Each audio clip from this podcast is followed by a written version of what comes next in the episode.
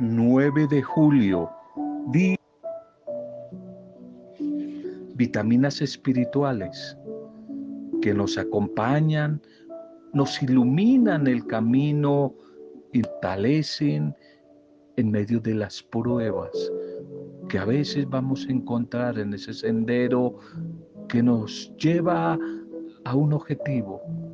Siempre luchar, encontrar, alcanzar la felicidad. Ese es el gran objetivo, la felicidad.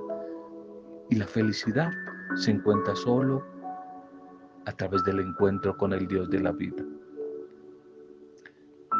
La tarea que tienes hoy que realizar quizás es pesada, pero sin embargo, lucha por realizarla. No pierdas la oportunidad de hoy para seguir buscando realizar esa tarea. Mantén el equilibrio pensando en el amor de Cristo, que es medicina sanadora. Pero también ten fe. La ayuda te faltará, especialmente en los momentos de desaliento y desánimo. No pierdas la esperanza, no te desanimes. Habrá quien te sostenga cuando te sientas débil. Recorre, anda el camino, espera tus pasos. Cuídate para conservar limpio todo tu ser, tu cuerpo, tu interioridad que se te concedió y para que encuentres en las luchas en ese camino siempre nuevas fuerzas para continuar llevando la cruz. La cruz que es tu dote, la cruz que es nuestro eterno y gran compañero de camino. Pero no olvides que Dios está contigo, no tengas miedo, Dios está contigo en todas las situaciones. Ten fuerza para que compartas fuerza con los débiles. Ten coraje para dar coraje. Ten ánimo para dar ánimo. Da la mano para sostener a los débiles, a los demás.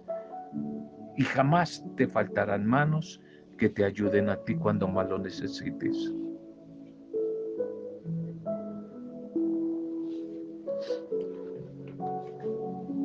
Un saludo y bendición a tu vida a esta hora. Un bendecido momento cuando recibas este audio.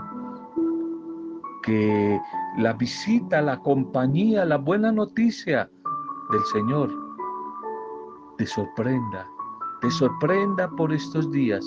Saludo y bendición a tu vida, a tu familia. Saludo y bendición a las diferentes comunidades, a los grupos. Saludo y bendición hoy a todos los que están de cumpleaños o celebrando algún tipo de aniversario. Y nuestra intercesión, nuestra oración, nuestro afecto desde la distancia por todos los que están atravesando situaciones duras, situaciones adversas. Seguimos orando unos por otros que tenga la certeza a través del Espíritu del Señor que no está solo, no está sola. El amor del Señor se convierte a través de la oración en una fuerza motivadora, en una fuerza que nos empuja, nos anima a no perder la esperanza. Que días mejores, tiempos mejores vienen. Primer mensaje para hoy. canalizando la amargura, liberando la amargura, el tema de la amargura, liberándonos de la amargura. Libro primero de Samuel, capítulo 1, verso 10. Y Ana, con amargura de alma, oró al Señor y lloró en su presencia abundantemente, con amargura de corazón, con amargura de alma lloró al Señor, liberándonos, canalizando, transformando esa amargura. la amargura tal vez se define como un sentimiento duradero de frustración, de tristeza, de resentimiento. Es como un asunto que merece especial atención por las muchas y graves consecuencias que puede traer la amargura. En el texto que veíamos ahorita de Samuel, Ana, una mujer excepcional, que va a ser más adelante la mamá del gran profeta Samuel. Una mujer ferviente en su fe. Llevaba muchos años acumulando una gran tristeza, un vacío, un dolor, una vergüenza y una gran frustración, al punto que ya ni deseos de comer, de probar alimentos tenía ella. Un estado de depresión nacido de la amargura. Tantos años sumergida en esa situación la habían llenado por completo de amargura. Se hallaba en una situación de desconsuelo muy crítica. Y es que cuando estamos en una situación difícil, en una situación semejante a la de Ana, con amargura en nuestro corazón. No importa las causas que la hayan generado esa amargura. Hay que intentar liberarnos de esa amargura. Hay que intentar canalizar de forma adecuada esa amargura. O si se deja que vaya ganando terreno esa amargura, se puede transformar en sentimientos peores, destructivos, tanto para la salud, no solo emocional, sino también física para el cuerpo. La palabra del Señor, la Biblia, nos anima, nos motiva, nos exhorta a quitar de nosotros toda amargura, pero ¿cómo hacerlo? La pregunta, ¿cómo hacerlo? Ana, esta mujer orante del libro de Samuel, la mamá del profeta Samuel, nos da una clave para ayudarnos a desalojar de nuestro corazón todo indicio de amargura y arrancarla de, de raíz. Ana oró, oró y lloró oró y lloró abundantemente. Ella tomó toda su amargura, todo su vacío, todo su dolor, su vergüenza, toda su frustración, su enojo, toda su depresión, su impotencia, y lo descargó todo, no con los demás, no con los demás, sino ante el altar del Señor, ante la presencia del Señor. Esta mujer estaba tan cargada y tan debilitada que su voz ya no se oía. Ella había hallado la forma correcta de canalizar su dolor y se desahogó ante la presencia del Señor, ante el Señor mismo a través de la oración, una oración humilde, sincera y con llanto a bordo, un llanto liberador, purificador. Y cuando ella terminó de orar y se levantó del sitio allí donde estaba orando, se sintió liberada, llena de paz, llena de gozo, llena de fuerza, confiada, llena de esperanza. Nada en su entorno había cambiado todavía, pero Dios había cambiado su interior. Dios había cambiado esa amargura de su corazón por paz. Y esa paz luego se va a convertir en gozo. Ya no estuvo Ana más triste. Dios puede también hacer lo mismo contigo, con alguien que tú conozcas, conmigo, con nuestras familias. Dios también puede cambiar esa amargura por paz. Cada día crece más este fenómeno de la amargura. Quizás como va a decir el libro de los hebreos en el Nuevo Testamento, el autor de la carta a los hebreos 12:15, que hay que tener cuidado, porque la amargura se pega de que se pega, se pega como una fruta dañada. Si no se saca, le hace daño a las demás frutas. por eso uno cada vez más en estos días difíciles, en este tiempo, encuentra más gente especialista en amargarse la vida, el amargo, el vinagre, la gente vinagre, la gente amarga. Y qué triste que a veces mucha de esa gente amarga está dentro de la iglesia y reza y dice que cree en Dios, pero en la cara se les nota el vinagre, se les nota la amargura.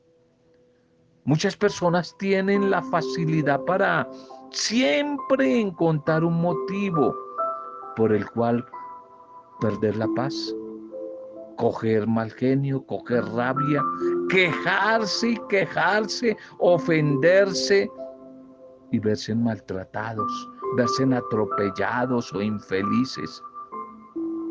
Gente amarga que quiere amargar la vida a los demás desde que se levantan, desde que se levantan con su cara de vinagre, desde que se levantan ya están allí queriendo amargarle la vida, la vida a los demás. Y quiero decirles que esta gente amarga siempre van a tener una razón para ser amargos, porque siempre verán un punto negro en una pared blanca. Siempre serán pesimistas, negativos. A todo le van a ver el pero. A todo le van a ver el pero. No existen personas, tenlo claro. No existen personas o situaciones perfectas. No existen, no existen los príncipes azules, no existen las hadas. No existen las mujeres y los hombres perfectos, las comunidades, las iglesias, las familias, las empresas perfectas. No existen. No hay personas que se puedan pedir por catálogo perfectas. No hay un estatus en el que todo sea como uno lo desea. Y si por eso vamos a amargarnos y amargarle la vida a los demás, no hay nada que hacer, ya perdimos el año. Tendremos siempre que vivir amargados, porque no hay nada perfecto ni nadie perfecto. Mas, sin embargo, yo creo que muchas de nuestras frustraciones y amarguras a veces no son más que pataletas, pataletas por deseos frustrados, caprichos de personas muy maduras que a veces somos. A veces en la iglesia uno encuentra en el mundo espiritual bebés espirituales, gente muy inmadura. Uno tiene que aprender a ser feliz con lo que tiene, con las cosas que vive, con su realidad, con la situación en la que se está y con las personas que contamos. Esas son y punto. No sigamos idealizando personas que nunca van a llegar, situaciones que de pronto nunca van a llegar. Con lo que tenemos, con lo que vivimos, con lo que somos. Eso de estar buscando lo perfecto solo nos hará cada vez más perder el tiempo que tenemos para más bien gozarnos lo que somos, valorar, agradecer, disfrutar de lo que tenemos, de lo que somos, de lo que podemos. Eso no es ningún secreto. Pero creo que lo hemos olvidado y por eso quiero hoy recordarlo. Vuelvo a repetirlo, vuelvo a repetirlo es urgente no olvidar la gran misión que tenemos, la principal misión con la que Dios, el buen Dios, nos creó y nos envió aquí a esta vida. No olvidarlo. Es urgente dedicarnos a ser felices, a atrevernos a ser felices. Esa es la gran misión que tenemos. Ser felices primero y hacer felices a los demás. Pero si somos mujeres y hombres amargos, de amargura, que desde que nos levantamos le vamos a amargar la vida a los demás. ¿Cómo le hacemos ahí? Debemos de seguir buscando tantos motivos para amargarlos la vida. Gente tan ingrata que no valora, a todo le pone pero, si hace frío, si hace calor, si se está en tierra fría, en tierra caliente, si se está al frente del mar, si se está en una montaña, por todo se amargan, a todo le ponen pero, nada agradecen, no valoran, no disfrutan, menos van a compartir, menos van a... Aprendamos a, a gozarnos aún de las mismas limitaciones, aún de las mismas eh, limitaciones, eh, vulnerabilidades que tenemos, carencias que todos tenemos. Si comenzamos tal vez a descubrir, a recordar y a contar los motivos que tendríamos para ser felices, para sonreír, seguramente la lista que nos daría sería muy larga porque tantas bendiciones. El ejercicio que hacía el pueblo de Israel después de los sufrimientos en el desierto, en épocas difíciles, ellos hacían una terapia, recordar las bendiciones del ayer. Las recordaban, las contaban mentalmente y se decían, si Dios lo hizo ayer, tanta bendición, ¿por qué no lo puede hacer hoy? La misma carta a los hebreos va a decir que Dios es el mismo ayer, hoy y siempre. Pero ¿cómo vamos a prestarle atención a esas bendiciones del, del, ayer, a valorar si nos pasamos la vida fijándonos siempre en lo negativo, en lo que no está bien. Somos unos bendecidos en medio de tanta dificultad, en medio de este tiempo de pandemia.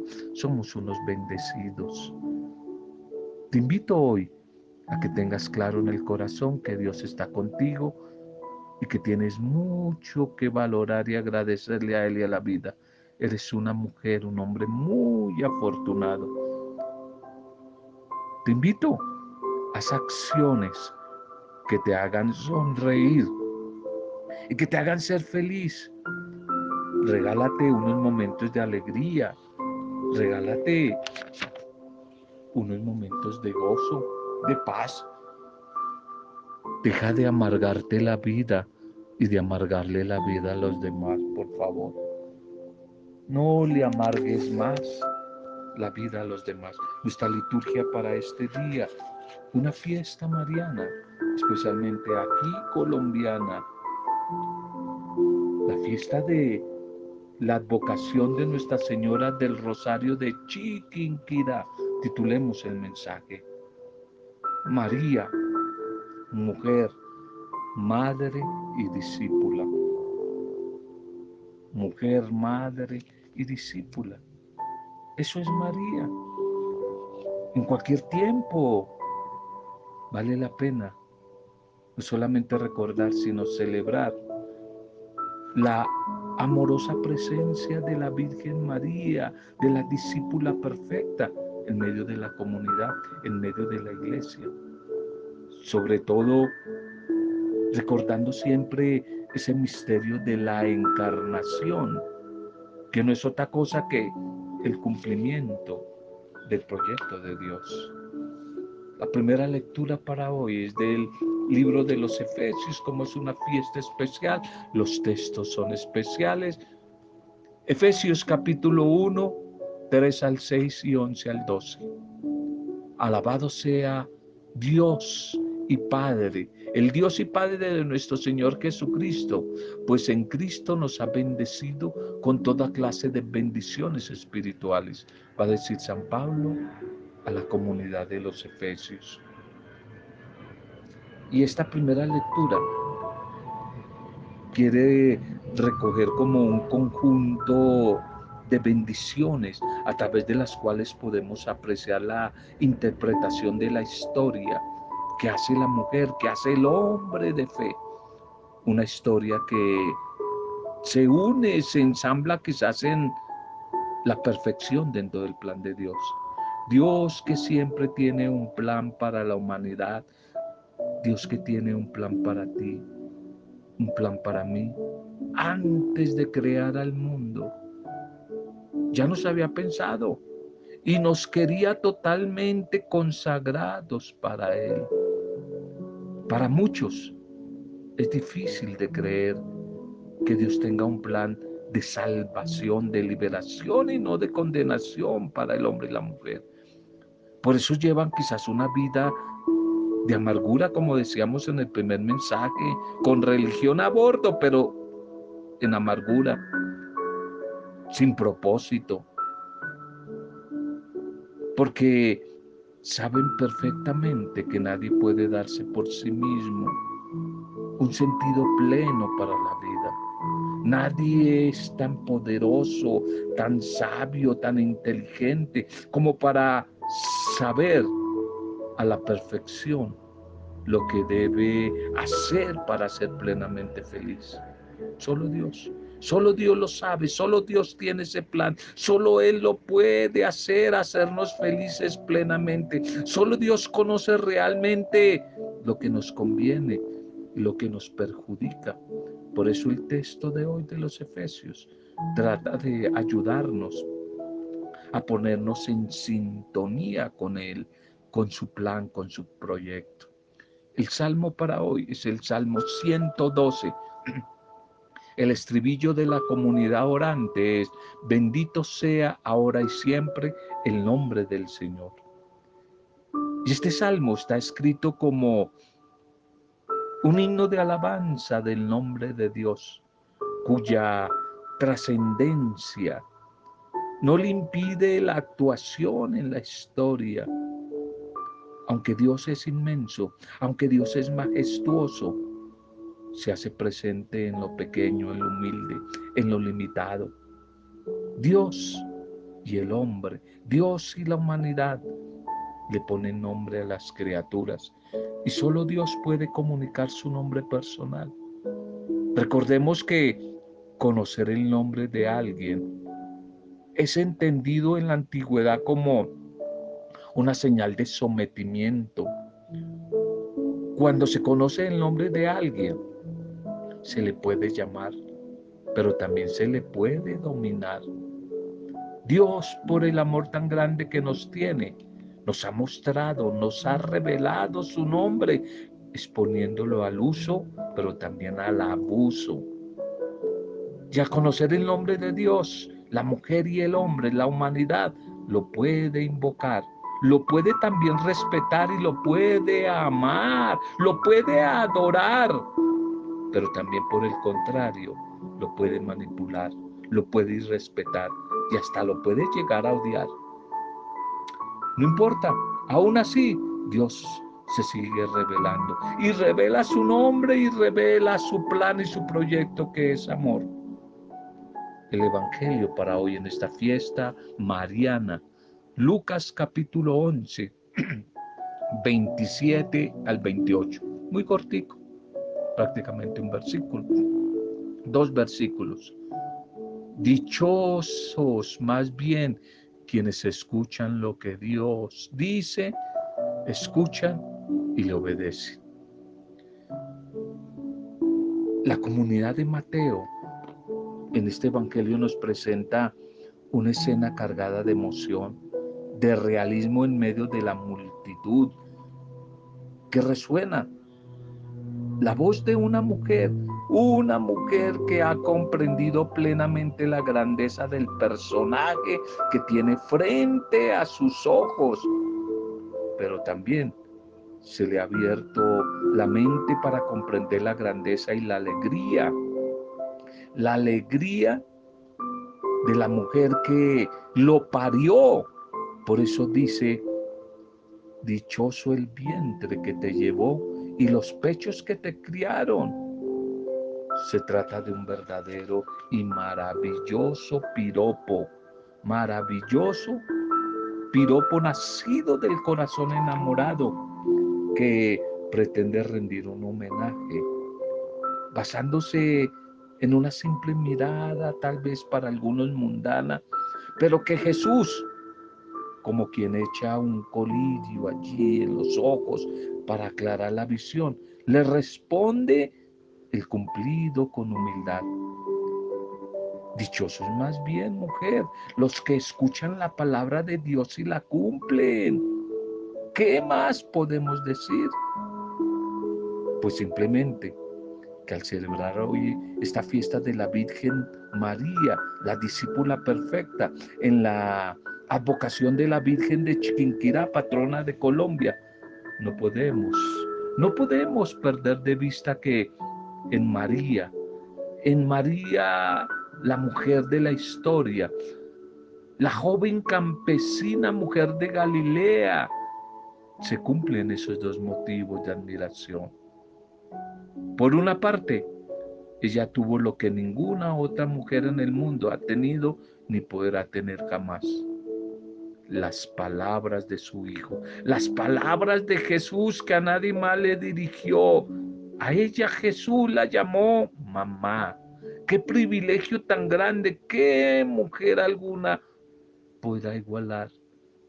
Por eso es comprensible ese piropo que le dice esa mujer pero en María de Nazaret igualmente se cumple lo segundo al pie de la letra. Ella fue capaz de escuchar la palabra de Dios y cumplirla con tal fidelidad que ella, como diría quizás el evangelista, Juan el evangelista, la palabra se hizo carne y habitó entre nosotros. De esta manera, María es ejemplo de escucha, de obediencia, y de fidelidad a la palabra. Por eso y por siempre ella es bienaventurada, es eternamente feliz. Y esa experiencia mariana en nuestra comunidad, en nuestra iglesia, es una bendición de Dios. El poder tener a María como modelo de discipulado es un don venido de Dios. Eso sí, no podemos descentrar la experiencia mariana ni tampoco exagerarla. Tiene que quedarnos claro, porque por ahí a veces hay gente, menos mal que son muy poquitos, muy equivocados, muy equivocados. Jesús es el centro de la fe. Nuestra fe es cristocéntrica. Nosotros solamente adoramos a la Trinidad, al Padre, al Hijo y al Espíritu Santo y a nadie más, a nadie más. A María la amamos, a María la respetamos, a María la veneramos, a María la honramos y tratamos de imitarla a ella como ella imitó a, Jesús. Tratamos de imitarla en cuanto ella es modelo de discípula. De esa manera, celebrar hoy a María en la vocación de la Virgen del Rosario de Chiquinquirá tiene que ser para nosotros en cualquier celebración mariana una oportunidad para cuestionar también nuestro discipulado. ¿Cómo está nuestra escucha de la palabra? ¿La meditamos y tratamos de asumirla como María con criterio de vida? ¿La ponemos como ella en práctica? Son preguntas que tenemos que hacernos porque nos ayudan a entender cómo está nuestro discipulado, ya que este no es simplemente de labios para afuera, sino como María de acciones y de compromisos de vida, acciones y compromisos de vida. Por eso hoy damos gracias al Señor, porque estamos seguros que todos los días nos bendice, todos los días nos acompaña. Todos los días nos llena de la luz de su espíritu para poder seguir en la lucha diaria y seguir adelante en los proyectos que el Señor nos va colocando. Pidámoslo hoy al Señor que como María nos dé oídos de discípulos fieles para poder escuchar bien su palabra y a la vez nos dé la decisión, la valentía del Espíritu para como María comprometernos comprometernos, comprometernos en la práctica de esa palabra, asumiéndola y después poniéndola al servicio de los demás. Gracias Señor. Gracias por regalarnos el discipulado de María. Gracias por esa vocación aquí en Colombia de Nuestra Señora de Chiquinquira. Señor, que podamos encontrar en ti a través de tu Espíritu consuelo, fortaleza y esperanza, como lo hizo María. María lo hizo en ti siempre, Señor. Gracias. Gracias por toda esa historia campesina de María que desde su discipulado sigue inspirando a nuestras campesinas e indígenas, caso de acá de Colombia, de Chiquinquirá, para descubrir tu evangelio y viviéndolo ponerlo al servicio de los demás desde nuestras propias culturas. A ti te alabamos y a ti te bendecimos, buen Dios. Bendito seas. Hoy pedimos por nuestro país, por nuestros gobernantes, todavía nuestros enfermos graves en clínicas y hospitales, los que están en casa en recuperación, las personas que están en etapa de duelo, los que partieron o van a partir al encuentro contigo en las próximas horas o días, a los que nacen, a los bebés que nacen, que sean recibidos en un tiempo difícil, que sean recibidos en tu bendición, a los desplazados, desempleados, nuestras familias, nuestras comunidades, nuestros grupos, la iglesia, los misioneros y misioneras, los que hoy están de cumpleaños y todos los que nos han pedido oración. Es el momento de orar por ellos. Te los entregamos a ti, Padre Dios, a esta hora. Y lo hacemos desde la intercesión de tu Santo y poderoso Espíritu, siempre para gloria, alabanza y adoración tuya, Padre, en el bendito soberano nombre de Jesucristo, nuestro Señor, Rey, Salvador y Redentor, en compañía de María, nuestra Madre, la discípula perfecta, con acción de gracias y alabanzas. Amén. Roberto Samudio de día a día con la palabra.